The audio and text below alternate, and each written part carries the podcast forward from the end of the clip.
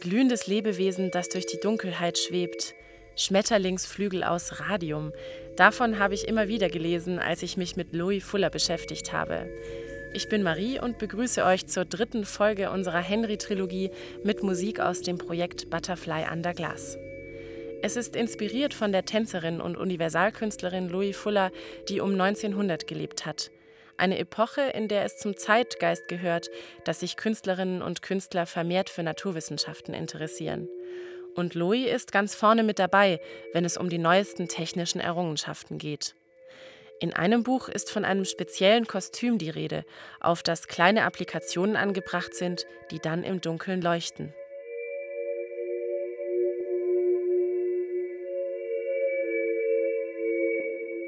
Wie das funktioniert haben könnte, frage ich Susanne Rehn. Sie ist Kuratorin für Chemie am Deutschen Museum in München. Es ist mit Sicherheit so, dass relativ bald nach der Entdeckung des Radiums auch Radiumleuchtfarben erfunden wurden. Und die Radiumleuchtfarbe funktioniert so, dass sie das Radium, das ja eben radioaktive Strahlen aussendet, mit einem Farbstoff zusammenmischen und durch die radioaktive Strahlung dieser Farbstoff quasi dauerhaft ein Leuchten abgibt. Also so ähnlich, wenn Sie mit einem UV-Licht, einem Schwarzlicht auf so eine heute fluoreszierende Farbe auf so einen Leuchtstift draufleuchten, dann leuchtet der ja zurück. Und so passiert es bei so einer Radiumleuchtfarbe quasi ununterbrochen. Die Strahlung des Radiums bringt diesen Farbstoff zum Leuchten und das hat man schon recht bald, also auch in den 20er Jahren schon, eben für Uhren oder für Instrumente in Flugzeugen und dergleichen eingesetzt. Man kann das nicht mit jeder Farbe zusammenmischen. Relativ üblich waren und so wie es heute auch noch ist, so grünlich-gelbliche Leuchtfarben. Also ich denke, dass man sich eben auch für so eine Bühnengestaltung das ja wie so ein von einem modernen Wecker so ein grünlich-gelbliches Leuchten vorstellen muss. 1898 haben die Curies das Radium entdeckt. Louis hat schnell Wind davon gekriegt und hat die beiden wohl angefleht, ihr ein wenig Radium zu geben oder auszuleihen. Das haben sie anscheinend nicht gemacht, aber sie war so dickköpfig, dass sie sich selbst ein Labor gebaut und professionelle Chemiker angestellt hat, um ihre Vorstellung durchzusetzen. Letztlich hat sie anscheinend Radiumsalze verwendet, die auch stark radioaktiv wirkten und für die Leuchtfarben verwendet wurden, die Susanne Rehn-Taube erwähnt hat. Über die Radiumverwendung streiten sich die Wissenschaftler, eine weitere mysteriöse Episode in Louis Leben. Mal wird von der Unmöglichkeit berichtet, Radium überhaupt so einzusetzen, dann ist von Rückständen der Pechblende die Rede, ein ebenfalls stark radioaktives Mineral. Jedenfalls können wir glücklich sein, dass wir heute von der Gefahr wissen.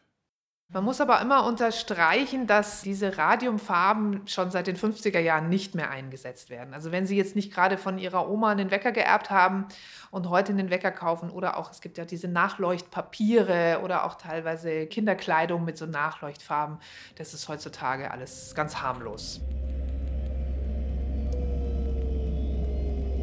Es könnte sehr gut sein, dass Louis spätere Krebserkrankung auch von diesem Ausflug in die Radiochemie kam.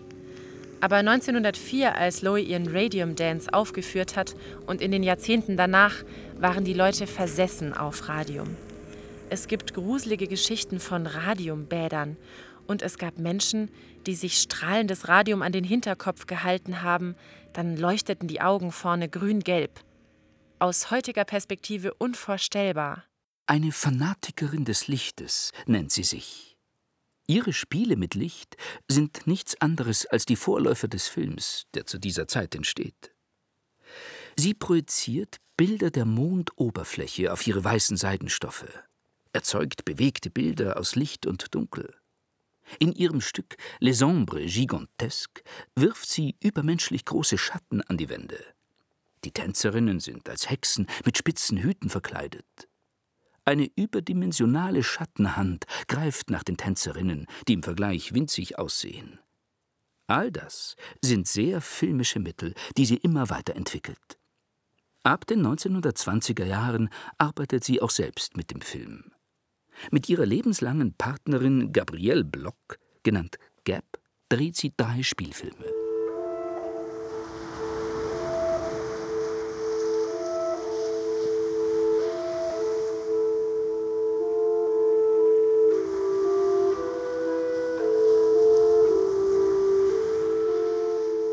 Eine riesige Treppe, komplett verhüllt mit Stoff. Darunter Körper, die sich bewegen. Sie formen unvorhersehbare Wellen mit ihrem Körper und der Bewegung des Stoffes. Blaue und grüne Lichter changieren auf dem Stoff. Eine riesige Meereslandschaft, die manchmal auch die Zuschauer in der ersten Reihe berührt. Was klingt wie ein Kunstprojekt des Verhüllungskünstlers Christo, ist wahrscheinlich die ambitionierteste Choreografie von Louis Fuller und eine ihrer letzten. Sie legt 4000 Quadratmeter Seide über die Treppen des Grand Palais und steckt ihre 75 Tänzerinnen unter den Stoff. Die Musik dazu? Claude Debussys La Mer. Michael Stegemann sieht eine enge Verbindung zwischen Debussys Kompositionsweise und Louis Fuller. Das hat man Debussy ja auch vorgeworfen, dass man gesagt hat oder die Kritiker seinerzeit gesagt haben, ich höre das Meer nicht, ich sehe es nicht, ich rieche es nicht. Also sie wollten sozusagen ein Mickey Mousing in Anführungszeichen, das Debussy nicht erfüllt hat, weil er Symbolist war. Das heißt, das Meer, was er musikalisch zeichnet, ist genauso symbolistisch, wie die Tänze von Louis Fuller symbolistisch waren. Ich wäre so gerne dabei gewesen. Und manchmal verschwindet dieser zeitliche Abstand einfach und ich habe das Gefühl, all das könnte auch heute passieren.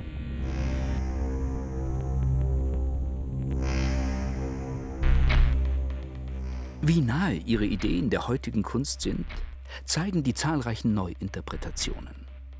In den späten 60er Jahren, der Zeit des Flower Power, beginnt die Wiederentdeckung Louis Fullers. 1967 wird ein psychedelisches Ballett aufgeführt, das mit Filmprojektionen und Stroboskoplicht arbeitet. In den Jahren darauf entstehen Artikel, Bücher, Performances, Installationen und Ausstellungen über sie. Tänzerinnen wie die New Yorker Choreografin Jodie Sperling oder Brigida Ochheim empfinden ihre Choreografien und ihre Idee von Kunst nach. Die Live-Performance Butterfly Under Glass ist eines der neuesten Projekte. Hier werden Louis Ideen auf mehreren Ebenen umgesetzt. Für den Komponisten Fabian Russ geht es darum, grenzenfrei Dinge miteinander zu kombinieren, ohne dabei immer darauf zu achten, dass es einen Zweck hat. Es geht viel um Faszination und ich glaube, dass bei meinen anderen Vorfahren und Kollegen die Faszination auch eine zentrale Rolle gespielt hat, ohne sich dabei Gedanken zu machen, wo man dann hinkommt. Fabian Russ ist einer der Ideengeber für die Produktion. Bei Butterfly Under Glass verschmelzen Licht, Musik, Technik und Mensch. Ich bin in einem dunklen Raum, Vorne auf der Leinwand ist der Eingang zu einer anderen Welt. Lichtprojektionen flackern über den dunklen Screen. Sie funkeln, schlängeln sich um die Körper herum, die sich auf der Bühne befinden.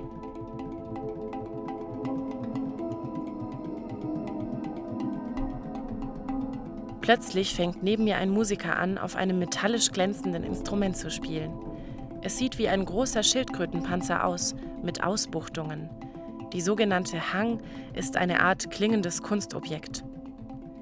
Mit einem Mal kommt die Musik von allen Seiten, aus den Lautsprechern hinter, neben und vor mir, von den Musikerinnen und Musikern im Raum. Und irgendwann lösen sich die Grenzen auf, zwischen der Leinwand und den Menschen, zwischen meiner Realität und dem, was hier passiert, dem Aufführungsort und der Unendlichkeit.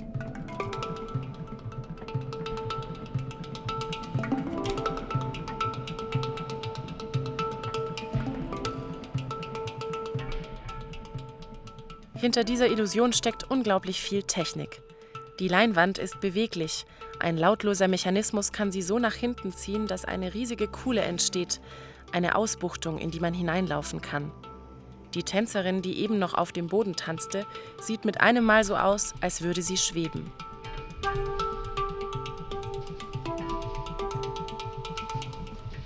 Ein hochkomplexes System erzeugt die Projektionen.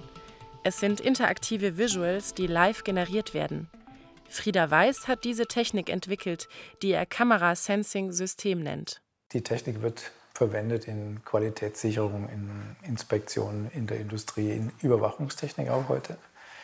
Ich arbeite ja mit Infrarotkameras, das ist sozusagen so eine Nachtsichttechnik. Also man kann unsichtbar beleuchten Für mich ist das hilfreich, weil dann kann man in der Bühne auch wirklich Dunkelheit schaffen und die Kamera sieht trotzdem noch etwas und kann dann Projektionen erzeugen. Die Kameras nehmen Bewegungen wahr und liefern Informationen, zum Beispiel, wo eine Person steht, wie sie sich bewegt oder ihre Umrisse. Aus den Informationen formt ein Algorithmus die Projektionen. Ein Beispiel: Um die Tänzerin fliegen kleine Lichtpunkte herum. Wenn sie sich bewegt, reagieren die Lichtpunkte live darauf. Wenn sie den Arm ausstreckt, zerstäuben sie, dort wo die Bewegung stattgefunden hat.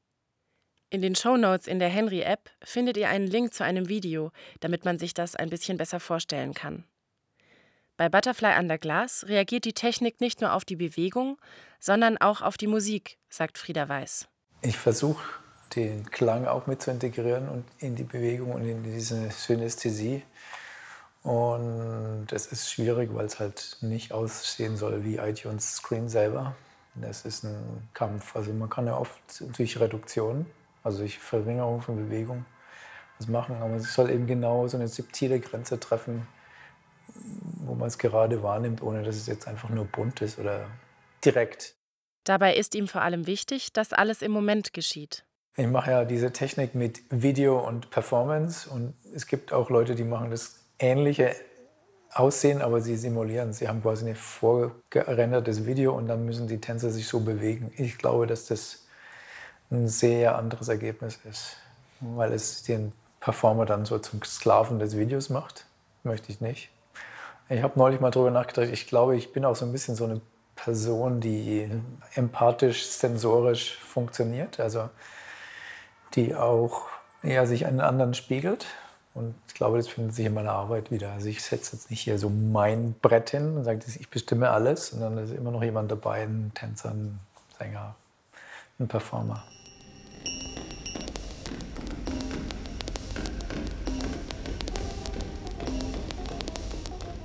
Synästhesie ist, wenn man beim Hören Farben sieht, wenn zwei Sinne gekoppelt sind.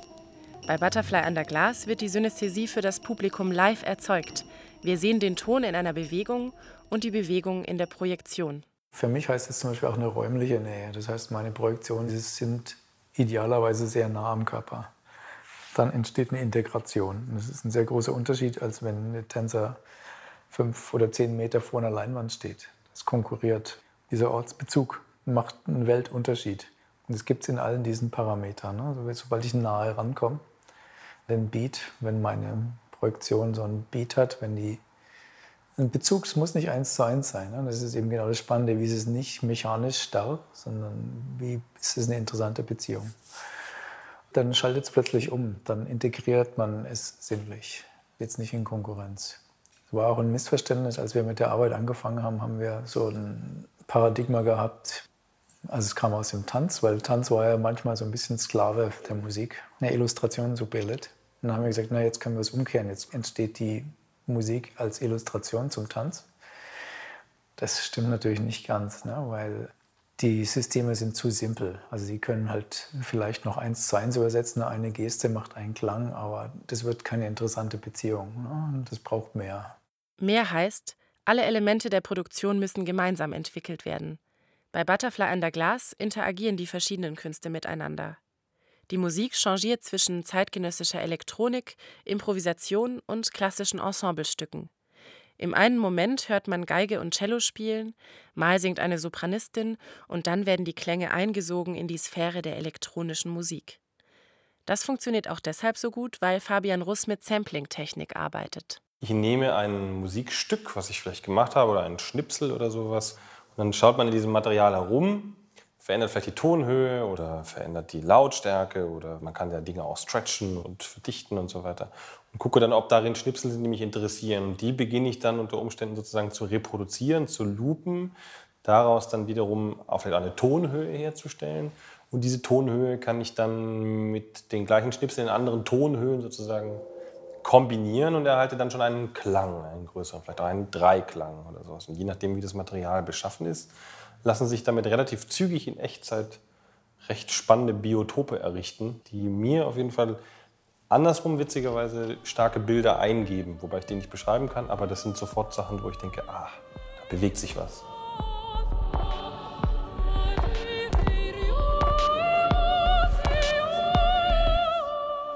An dieser Stelle zum Beispiel verwendet der Komponist das Material von Melchior Vulpius Kirchenlied Die beste Zeit im Jahr ist mein.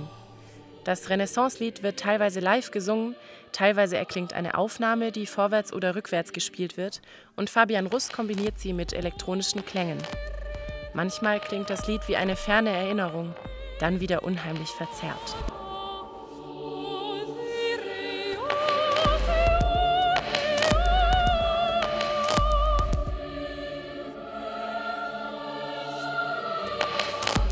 Wahrscheinlich wäre Loey heute nicht mehr so sehr im Tanz, sondern im Film unterwegs und würde fasziniert vor den technischen Möglichkeiten stehen, die wir heute haben.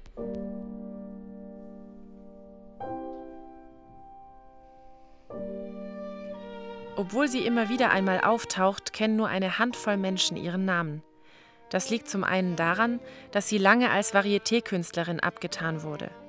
Man konnte sich damals einfach nicht vorstellen, dass eine Frau im technischen und künstlerischen Bereich so revolutionär unterwegs war. Zum anderen gibt es nur wenige historische Quellen, ein paar Patente, Zeitungsartikel und eine Autobiografie, die sich manchmal so naiv liest wie das Tagebuch eines zwölfjährigen Mädchens. Außerdem war sie in einer Kunst tätig, die schon an sich flüchtig ist und die man nicht in eine Schublade packen kann. Was meinen wir, wenn wir das Wort Magie verwenden? Hinter der Magie verbirgt sich immer ein Mysterium.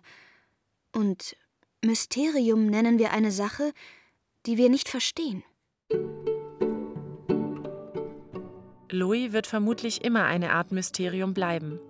Und vielleicht fasziniert uns genau das an ihr, eine Künstlerin, die wie aus der Zeit gefallen scheint und die wir nie ganz verstehen werden. Die Schmetterlinge sind gleich den Blumen für viele Menschen ein sehr bevorzugtes Stückchen Schöpfung. Ein besonders geschätztes und wirksames Objekt jenes Erstaunens. Ein Anlass zum Ahnen des großen Wunders. Das war die letzte Folge unserer Henry-Trilogie Radikaler Schmetterling. Falls ihr den Podcast nicht bereits in Henrys App hört, findet ihr dort die gesamte Musik zum Podcast und weiteres Begleitmaterial. Den Download gibt es kostenlos für iOS und Android in den App Stores. Mehr Infos auf henry.podium-esslingen.de. Danke an die Interviewpartner Susanne Rehn-Taube, Michael Stegemann, Fabian Russ und Frieda Weiß. Henry ist Teil der Digitalsparte von Podium Esslingen. Dieser Podcast ist in Kooperation mit dem Bayerischen Rundfunk und der Sendung U21 entstanden. Gesprochen haben Konstanze Fennel, Marie König, Laura Mehr, Clemens Nicol und Peter Weiß. Redaktion U21 Anne-Kathrin Schnur. Produktion Gerhard Wichow.